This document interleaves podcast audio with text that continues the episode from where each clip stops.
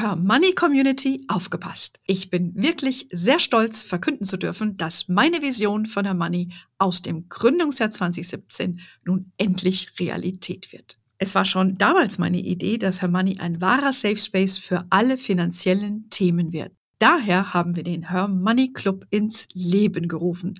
Dort erwartet dich das komplette Angebot Her Moneys gebündelt auf einer Plattform. Besuche www.hermoney.de slash club für alle Infos. Das ist www.hermoney.de slash club. Warum soll nicht der US 10-Jahreszins mal wieder auf 4,5 gehen? Im Moment ist er so bei 3,8. Äh, das wäre keine dramatische Entwicklung, würde aber auch den großen Big Techs äh, ein wenig noch äh, Druck machen und die Bewertung vielleicht noch ein bisschen ermäßigen.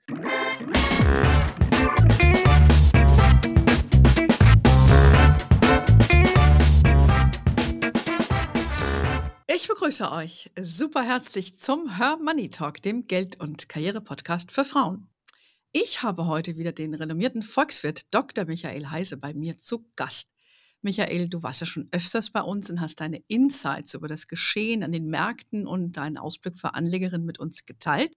Ich freue mich, dass du dir heute wieder Zeit nimmst, das aktuelle Geschehen für uns einzusortieren, denn es gibt wie immer sehr viel zu besprechen. Und deshalb legen wir auch gleich los. Erstmal herzlich willkommen. Welcome back, Michael. Ja, thanks for having me. Es freut mich, dass ich dabei sein kann wieder. Und äh, äh einzusortieren gibt es sicherlich eine ganze Menge. Absolut. Always a pleasure. Geht's dir gut soweit, hoffe ich, trotz äh, der allgemeinen weltpolitischen Lage, die einem ja schon Anlass gibt zur Sorge. Ja, mir geht schon ganz gut. Das Jahr hat ja nicht ganz so schlimm begonnen, ja, wie das äh, letzte vielleicht Stimmt. geendet hat. Aber ähm, es könnte noch besser werden. Ja, wir schauen, was das Jahr bringt. Ähm, ja, wie du sagst, das 2023 äh, fing ja richtig mega geil an, wenn man mal so neudeutsch sagen darf. Ne? Der DAX, der hat ja seit Jahresbeginn 10 Prozent, glaube ich, wenn ich richtig geschaut habe, gewonnen. Der amerikanische äh, Standardwerte 7 Prozent, der Technologieindex Nasdaq 14. Jo, ne? hat also für manchen hoffentlich wieder das, äh, die Gewinne oder die Verluste wettgemacht vom letzten Jahr. Allerdings war das ja von vielen Experten nicht so gesehen. Alle haben ja gedacht, jetzt geht hier gefühlt die wirtschaftlich die Welt unter. Wie erklärst du dir das genaue Gegenteil dieses Phänomens? ja, es ist schon überraschend gekommen. Das, äh, das ist vollkommen richtig. Also die, die meisten Marktteilnehmer, ob jetzt Vermögensverwalter, Asset Manager, Banken, waren ja überwiegend der Meinung, dass ähm, das erste Quartal ein sehr schwieriges werden würde für die Aktienmärkte mit viel Volatilität. Der Grund für diese Skepsis war, dass eben die Krisen des Jahres 22 noch lange nicht überwunden sind und mhm. ähm, wir vieles mitnehmen ins Jahr 23. Also eine viel zu hohe Inflation, Unsicherheit, wie hoch die Zinsen gehen, ein völlig unabsehbarer Ukraine-Krieg, ähm, Spannungen mit China. Also äh, der Probleme gibt es genug und das äh, haben viele also umgemünzt in eine doch schlechte oder schwache Aktienmarktentwicklung. Das Gegenteil ist passiert.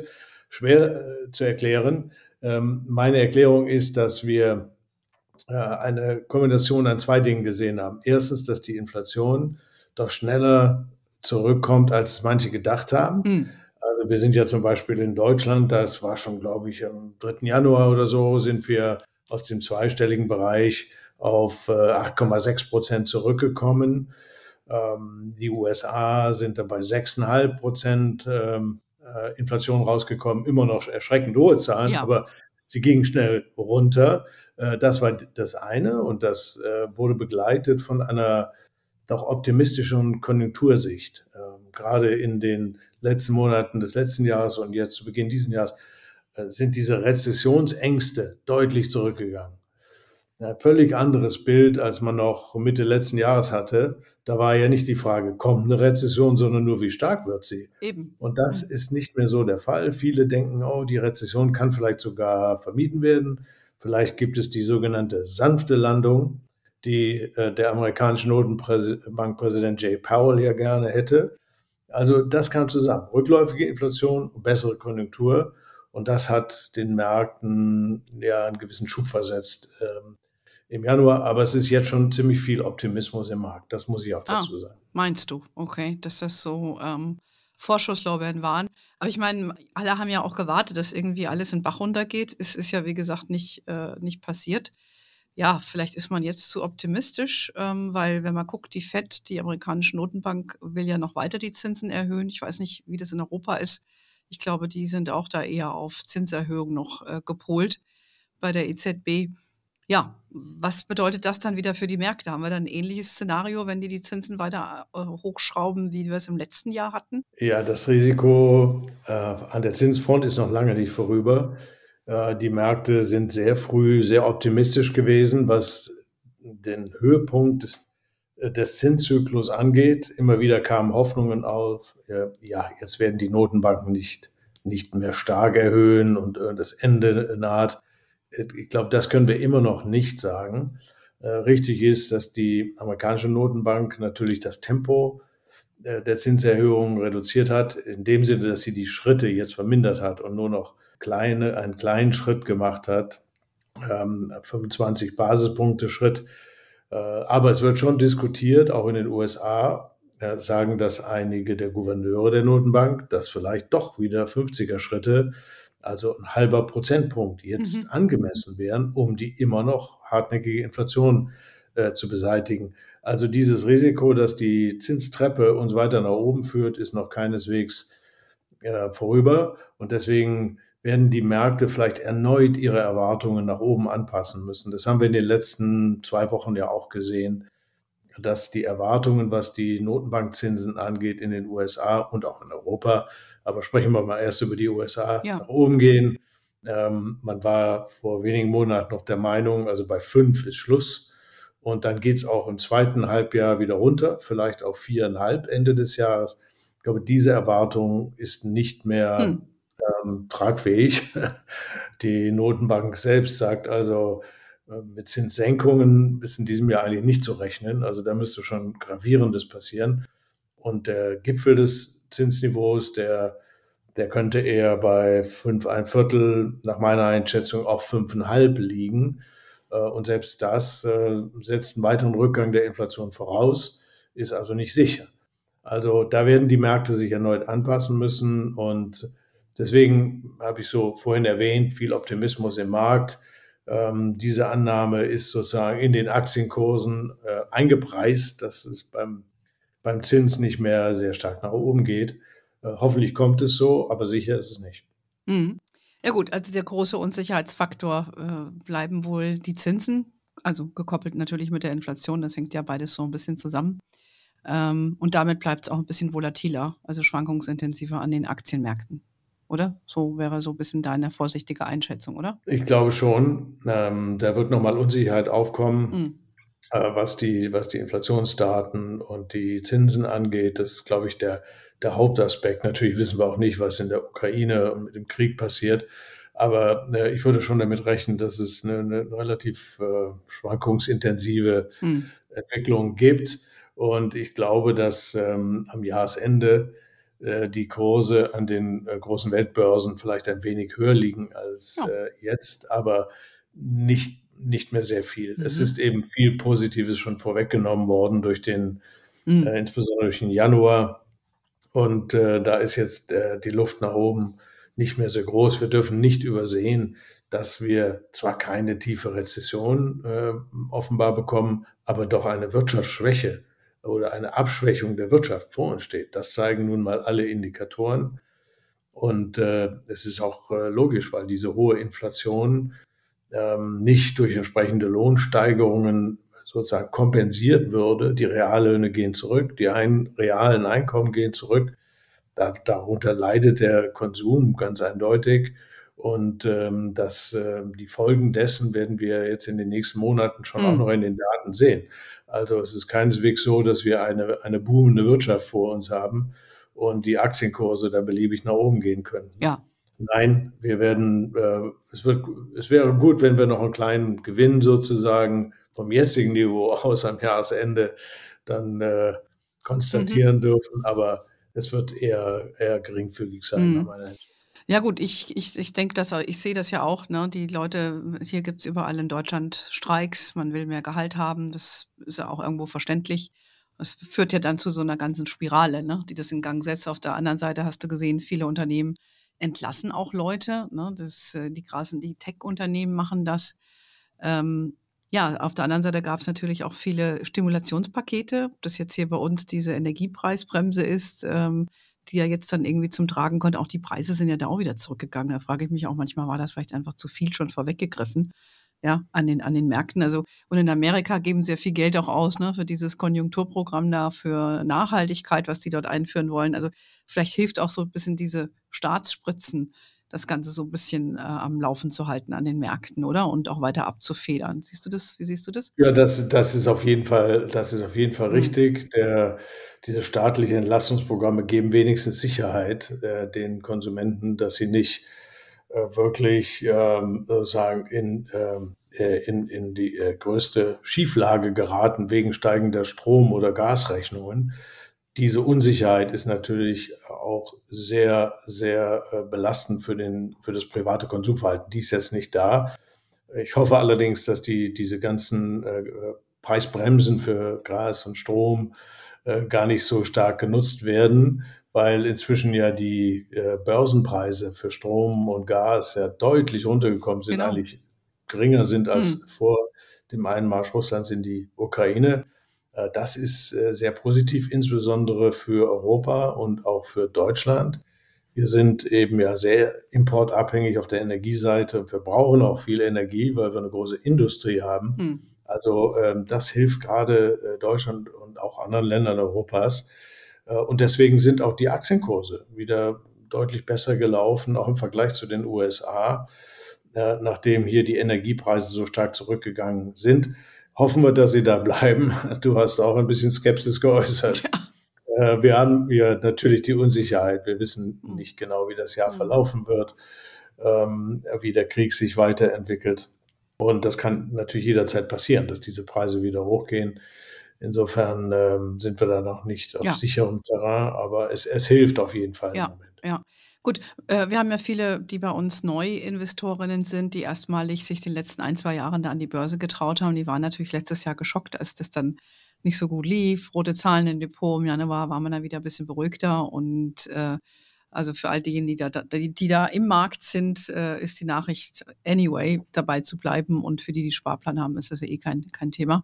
Und für diejenigen, die vielleicht einfach nur investieren wollen und noch nichts anderes machen, die können auch dabei bleiben, weil ähm, du sagst ja eh, bis zum Jahresende wird sich's wieder, wird sich's wieder irgendwie wieder richten. Viele haben ja so MSCI World mäßig investiert, breit investiert. Das heißt, du bist eben meist im amerikanischen Aktienmarkt. Da sind ja natürlich auch viele Tech-Titel dabei. Ne? Die haben ja auch letztes Jahr massiv gelitten. Was ist denn jetzt für, die, für diesen Sektor deine Einschätzung? Insbesondere für den Tech-Bereich, ne? Wenn du die Amerikaner anguckst, die haben viele Leute entlassen und dieser Zirkus da bei Twitter und so weiter. Also ich selber habe Fehler auch im Depot. Ich muss jetzt äh, wissen, ja. was ich machen soll. ja. Ich glaube, da, da, muss man schon sehr auf die äh, einzelnen Unternehmen äh, schauen. Äh, der Sektor ist wirklich sehr, sehr heterogen. Ähm, die, aber die, die großen, die ähm, Big Techs, die ja auch ganz ordentlich Gewinne einfahren, äh, glaube ich, sind schon wieder in einer Bewertungsdimension angekommen, die sie attraktiv macht. Ich will nicht sagen, dass es schon zu Ende ist, haben wir gerade kurz über Zinsen gesprochen. Hm. Wenn es richtig ist, dass die noch ein bisschen hochgehen. Und warum soll nicht der US 10-Jahreszins mal wieder auf 4,5 gehen? Im Moment ist er so bei 3,8. Äh, das wäre keine dramatische Entwicklung, würde aber auch den großen Big Techs äh, ein wenig noch äh, Druck machen und die Bewertung vielleicht noch ein bisschen ermäßigen.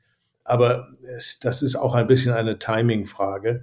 Ähm, ich glaube, dass man in dem Sektor ähm, durchaus investiert bleiben sollte oder vielleicht sogar auch ein bisschen dazu kaufen okay. sollte. Wenn es viele andere Tech-Sektoren gibt, äh, wo wir einen ziemlichen Hype haben und die Preise ziemlich übertrieben sind, ähm, hängt eben bei den großen Tech-Unternehmen viel am Zins. Das mhm. ist so. Mhm. Äh, stark gelitten haben ja auch die Emerging Markets, auch die Anleihen natürlich bei denen. Was ist da deine Einschätzung? Ich meine, so Indien, Indien ist ja ein gigantisches Land. Ja. China gehört ja quasi auch dazu. Hm? Ich glaube, dass man hier sehr große ja, Chancen und Potenziale hat bei den Emerging Markets, äh, die eine wirklich schwierige Zeit hinter sich haben, die ja im Grunde seit der großen Finanzkrise äh, relativ zu den Industrieländern, wie wir früher gerne gesagt hat, äh, erheblich verloren haben an den Börsen. Hm. Und ähm, weil eben sie mit vielen Problemen zu kämpfen hatten. Und dann zum Schluss kam Covid, das viele Länder auch massiv getroffen hat.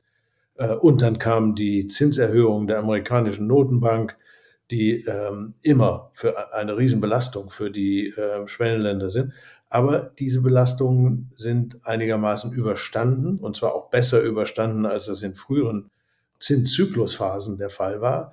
Die viele Länder haben relativ früh begonnen, ihre Geldpolitik zu straffen, haben sich um das Thema der Inflation stärker gekümmert, kann man fast sagen, als viele Notenbanken in den Industrieländern, die dies für eine absolut temporäre äh, hm. Sache hielten. Ich erinnere mich an das äh, Gespräch. Also da hm. ist keine schlechte Politik gemacht werden, geworden. Deswegen glaube ich, dass die Emerging Markets jetzt schon wieder ähm, äh, die Chance haben, auf einen Aufwärtstrend zu kommen. Wenn man über Emerging Markets spricht, man muss sich natürlich klar sein, man spricht vor allem über China hm. Und äh, die Kehrtwende in China, die natürlich ähm, ja jetzt auch große Hoffnungen geweckt hat und ich glaube auch nicht ganz unberechtigterweise. Äh, China wird konjunkturell äh, wieder Fortschritte machen nach einem sehr schwachen Jahr 22 äh, wird auch die Führung alles daran setzen, dass das Land wirtschaftlich wieder beschleunigt und das hilft natürlich vielen anderen Emerging Markets ungemein, die äh, sehr, sehr intensiven Handel mit äh, China machen und äh, die auch Rohstoffe nach China liefern etc. Also in, insofern glaube ich, sollte man nicht aus den Emerging Markets ähm, rausgehen, ähm, weder aus den, aus den Zinsmärkten, die immer noch ganz gute äh, Risikozuschläge bieten, äh, noch aus den Aktienmärkten, mhm. okay. die auch etwas niedriger bewertet sind als viele ja, ja. Ähm, große Märkte. Ja, die haben, die haben natürlich schon sehr gelitten und ähm, ja, generell ist ja jetzt auch mehr, wir reden ja hier heute primär über Inflation und Zinsen, da haben wir ja schon lange nicht mehr drüber geredet, außer das letzte Mal ein bisschen über Inflation. Aber ähm, über Anleihen, die waren ja lange Zeit überhaupt gar kein Thema. Ja, letztes Jahr ja. ist es ja völlig in die Binsen gegangen, eben als die Zinsen angestiegen sind. Würdest du eben jemanden, der sein Portfolio diversifiziert, auch ein bisschen zu Anleihen raten, so Staatsanleihen vielleicht oder so, weil die ja jetzt dann wieder attraktiver sind? Absolut.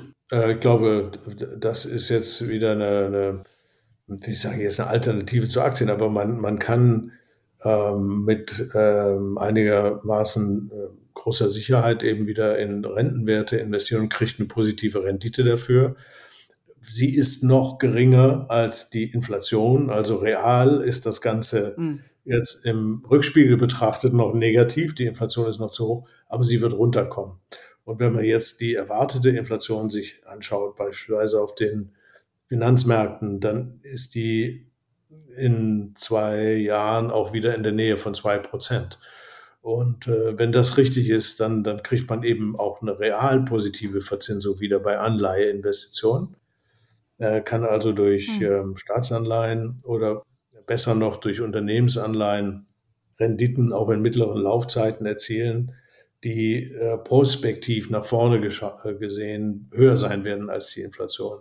Und deswegen ist das ähm, eine Anlagemöglichkeit, die äh, ein bisschen mehr Sicherheit bringt, aber eben auch unter Renditegesichtspunkten jetzt wieder äh, überhaupt wieder darstellbar ist. Mhm, ja, was sie ja lange Zeit äh, nicht war. Ne? Nicht wahr, ja.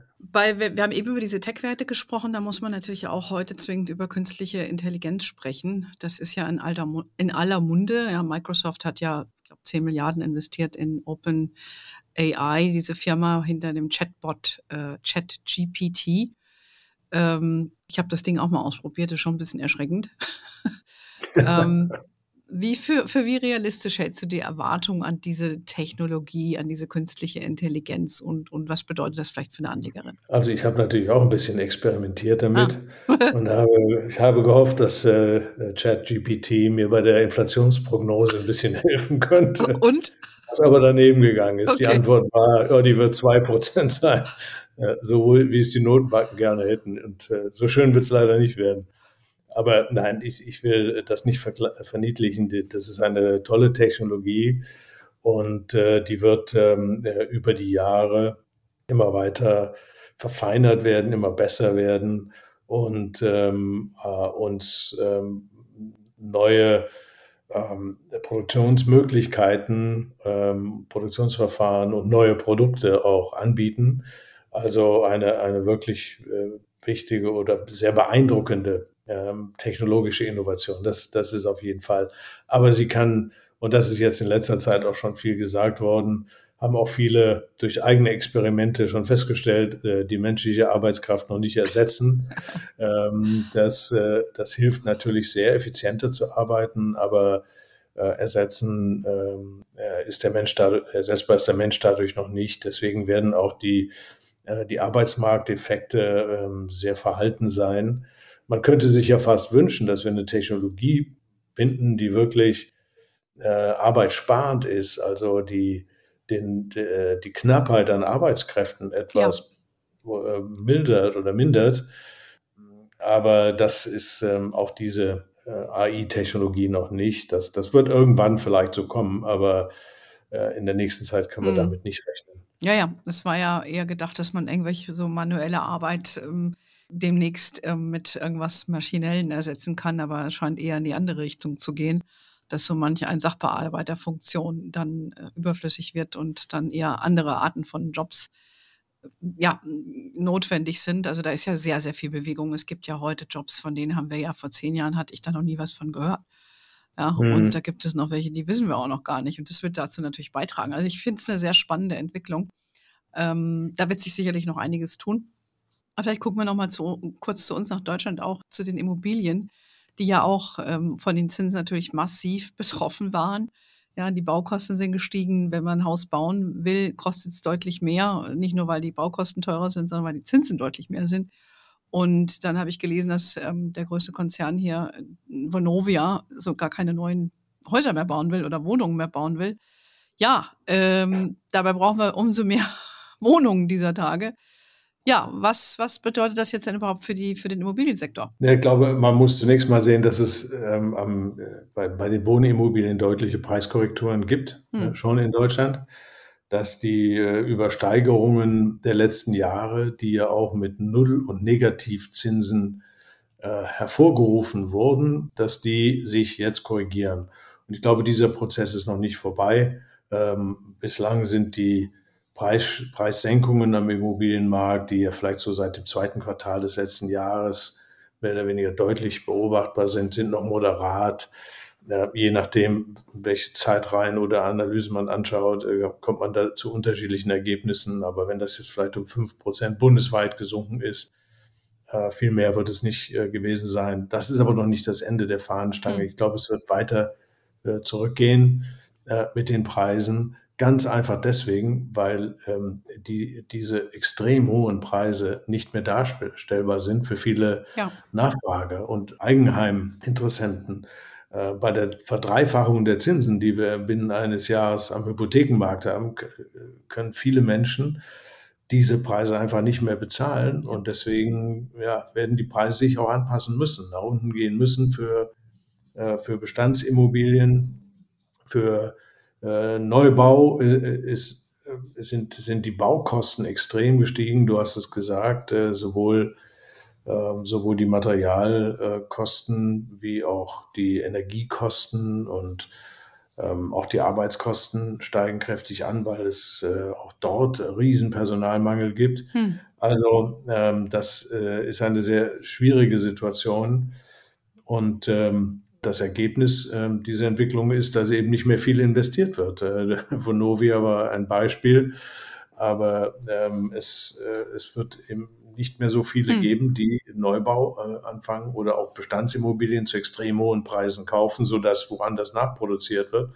Das heißt, Angebot ähm, geht dann zurück. Das begrenzt letztendlich den Preisverfall, der noch angelegt ist. Irgendwann wird das Angebot einfach auch sehr knapp und dann stabilisieren sich die Preise glaube, so, so muss man sich den Prozess vorstellen. Der wird also nie ins Bodenlose gehen und Menschen müssen nicht Angst haben, dass die Eigentumswohnung, die sie gerade gekauft haben, jetzt äh, 30, 40 hm. Prozent an Wert verliert oder mm. so. Das, mm. äh, das glaube ich, das wird mit Sicherheit nicht passieren, weil eben das Angebot knapp ist und dann irgendwann der, der Markt sich stabilisiert. Mm. Aber ähm, also die, die, ähm, der, der Abwärtstrend bei den Preisen äh, ist, ist noch, noch nicht zu Ende. Und äh, leider gibt es auf der anderen Seite eben einen äh, eher Aufwärtstrend bei den Mieten. Äh, damit äh, ist auch zu rechnen, dass ähm, nicht nur die, die Wohnnebenkosten, die sind so ohnehin kräftig gestiegen, sondern auch die, die Kaltmieten, wenn man so will, die Netto-Kaltmieten äh, jetzt weiter steigen werden. Ähm, das ist so wie in allen anderen Marktsegmenten, dass natürlich die Anbieter von Wohnraum versuchen, die steigenden Kosten, die sie selbst haben, jetzt irgendwie zu überwälzen. Ja. Und äh, die Mieten möglichst äh, anzupassen. Das ist eben hm. ja das Phänomen der Inflation, wenn man so will, das sich verbreitet.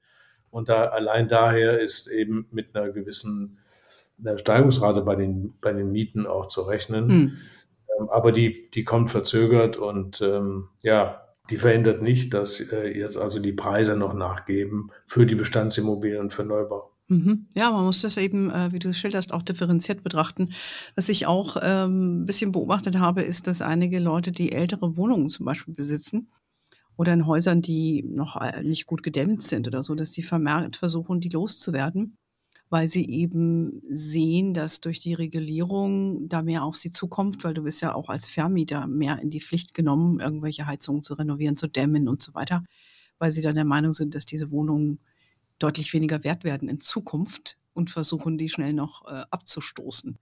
Hast du das auch mhm. beobachtet oder ist das nur eine persönliche Beobachtung von mir? Ob das jetzt ein Nein, großes Phänomen ist, absolut. weiß ich nicht.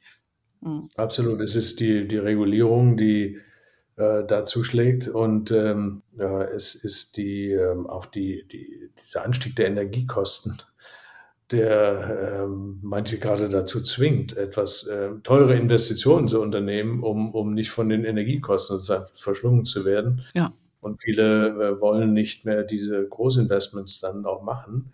Ähm, die energetische Sanierung ist teuer. Ja. Ähm, und dann versucht man halt die Immobilien noch äh, an den Markt zu bringen, ja. Mhm. auch das trägt natürlich zu einem gewissen Preisrückgang bei, ja. Mhm. Ja, ja, das, das ist sehr, sehr viel Dynamik äh, in diesem Sektor.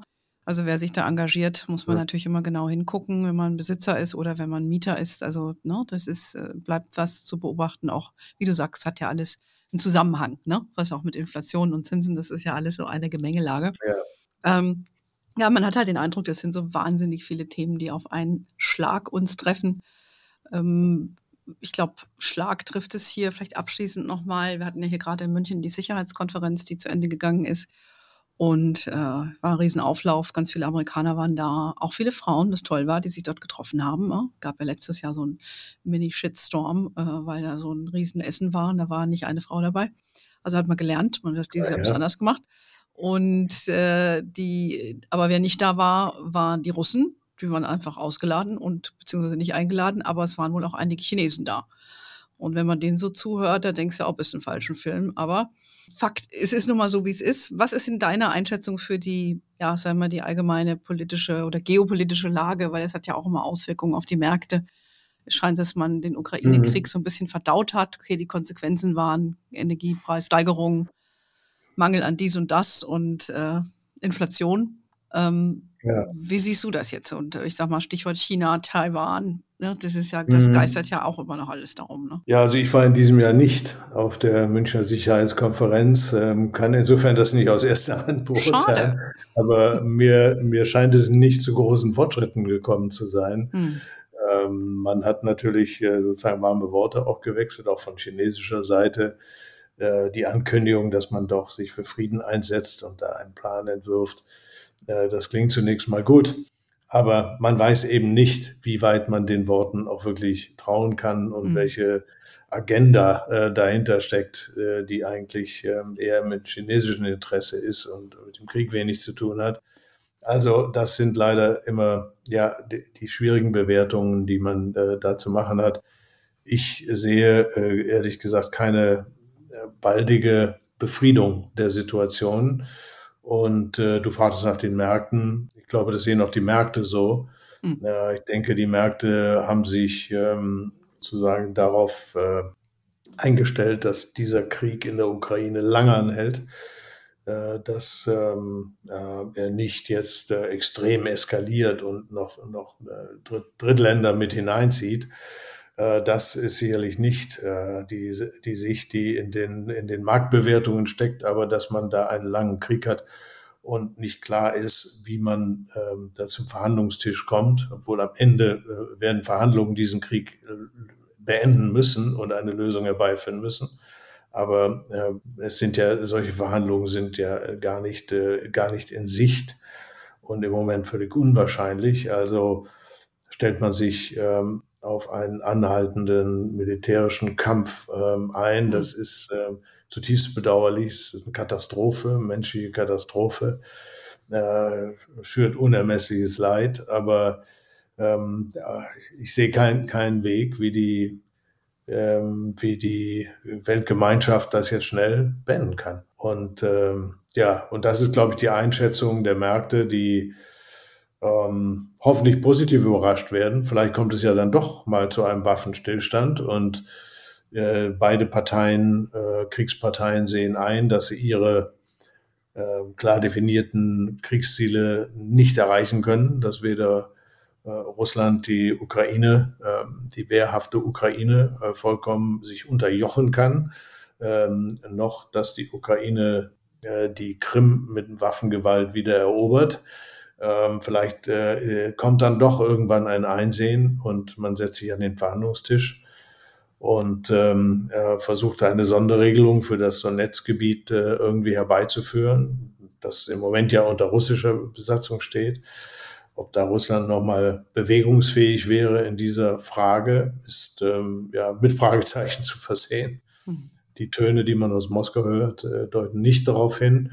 Also eine verquickte Lage und ähm, ja, erstmal wird es bei äh, Waffenlieferungen bleiben und, und, hm. und möglicherweise ja hoffentlich Fortschritten der ukrainischen Armee, aber ja, auch darauf kann man sich nicht klar positionieren, denn wir wissen nicht, wie die Gegenreaktion sein hm. wird, wenn Fortschritte, äh, Geländegewinne der ukrainischen Armee stattfinden, kann es äh, kann es ähm, sozusagen Retaliation geben oder ähm, noch stärkeren Beschuss der Infrastruktur des Landes beispielsweise. Und das kann sich weiter dann aufschaukeln. Also sicherlich ähm, richtig, die Ukraine in jeder Form jetzt wehrhaft zu machen und auch zu bewaffnen. Aber ähm, das wird äh, nicht unbedingt zu einem schnellen Ende des Krieges führen, wie es manche erhoffen. Und ähm, ich denke, das wird an den Finanzmärkten relativ realistisch gesehen, dass diese, dies, dieser Konflikt noch äh, hm das Jahr 23 uns ähm, massiv belasten wird. Ja, Ganz lieben Dank, ja, Michael. Ein schönes Schlusswort. Nee, belasten äh, wollen wir uns äh, nicht über Gebühr, aber wie ich eigentlich ja schon gesagt habe, es sind so viele multiple Sachen, die aktuell passieren. Und äh, ich glaube, wenn man Privatanlegerin ist, kann man einfach nur auf seine Situation gucken, sage ich mal, ein bisschen Pulver trocken halten. Das ist jetzt auch kein so martianischer Begriff, aber jetzt haben wir über Krieg gesprochen. Und ähm, ja, da eine ruhige Hand behalten, seine Strategie weiterverfolgen. Ich glaube, das ist, was man da machen kann. Und da hast du das ja für uns ja sehr schön ähm, einsortiert. Ähm, dafür erstmal vielen Dank und ja, wir sprechen uns dann wieder und werden hören, äh, wie sich das alles weiterentwickelt hat. Es bleibt auf jeden Fall spannend. So viel lässt sich, äh, lässt sich abschließend, glaube ich, festhalten. Ich würde sagen, wir haben es für heute. Haben wir noch was vergessen? ganz viel, es gibt Nein, ganz viel zu bereden. Aber ich glaube, wir haben äh, das mal ganz gut abgegriffen, wo wir aktuell stehen. Und äh, ja. ja, diese Bedrohungslage empfinde ich persönlich auch als ganz furchtbar mit diesem mhm. Krieg. Und ähm, das ist, ist ganz ja, furchtbar. Und ja. dass letztes Jahr die bestperformendste Aktie Rheinmetall war, spricht ja auch für sich. Ja, spricht ja. Bände. Ja, und da weißt du Bescheid. Und ähm, ich sehe es genauso. Ja, und das sind eben andere Zeiten, in denen wir jetzt leben. Und dann muss man mal gucken, wie, wie wir damit klarkommen. Aber äh, wir haben eine Indikation. Wir wissen jetzt in etwa, was du denkst. Und meine Hörerinnen wissen auch, dass sie jetzt erstmal physisch stillhalten sollen und einfach erstmal weitermachen, ihre Strategie. Ich danke dir für deine Zeit. Äh, wir kündigen das, was Gespräche mit Gästen wie mit dir natürlich über unseren Newsletter an, der jeden Donnerstag erscheint, mit ganz vielen Infos. Äh, wir sind natürlich auch auf Facebook, LinkedIn, Instagram und TikTok. We are wherever you are. In diesem Sinne, have a wonderful day, everybody. Until next time und ciao. Tschüss, Michael. Tschüss, Anne.